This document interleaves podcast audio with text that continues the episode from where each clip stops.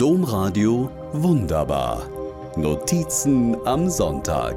Podcast. Ein heißer Sommersonntag in Paris. Wir laufen an der Seine entlang. Lange. Paris ist teuer. Unsere Wasserflaschen schon leer. Aber das ist nicht schlimm. Nicht in Paris. Vielleicht erinnern Sie sich noch an den Sommer 2003. Das war einer der ersten schockheißen Sommer. Ich weiß noch, dass wir damals wochenlang schon früh morgens die Rollladen runterließen, um unsere kleinen Kinder und uns vor der Hitze zu schützen. Ganz Europa litt damals unter dem Hoch Michaela. Wikipedia schreibt, dass geschätzte 45 bis 70.000 Menschen starben. Und die Hitze von damals gelte als eine der schwersten Naturkatastrophen Europas der 100 Jahre bis dahin. Am schlimmsten traf es Frankreich. In der Bretagne waren es über 40, in Paris wurden 39 Grad überschritten. Damals war Frankreich nicht vorbereitet.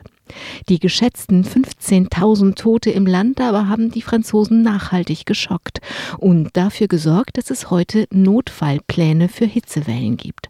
So können sich ältere Menschen in ein Register eintragen lassen. Sie werden dann angerufen, besucht, mit Wasser versorgt. In manchen französischen Städten gibt es dann Fahrverbote für Diesel und ältere Autos. Parks und Gärten bleiben nachts offen. Übertags können die Menschen gekühlte Räume aufsuchen. Es wurde sogar ein Tag der Solidarität mit den Betagten ausgerufen.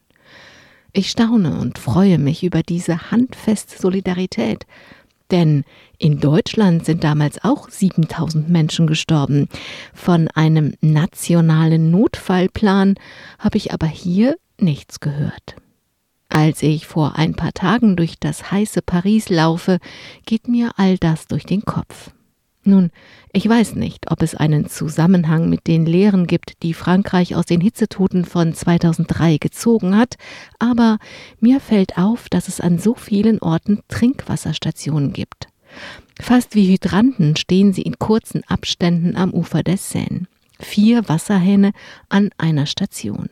Die Menschen trinken oder füllen ihre Flaschen auf. Was für eine gute Idee. Und wie wunderbar, dass die Stadt gleich noch an jeder Ecke Bänke und Stühle hat aufstellen lassen. So kann jeder und jede das Seineufer genießen, ohne Geld ausgeben zu müssen. Auch wenn wir dieses Jahr hier in Deutschland einen kühleren Sommer haben, wir werden noch viele heiße Sommer bekommen. Wasser und Bänke für alle, gerade an den besonders schönen Orten. Das wäre doch mal ein feines Ziel für unsere Zukunft. Domradio Wunderbar. Mehr unter domradio.de slash podcast.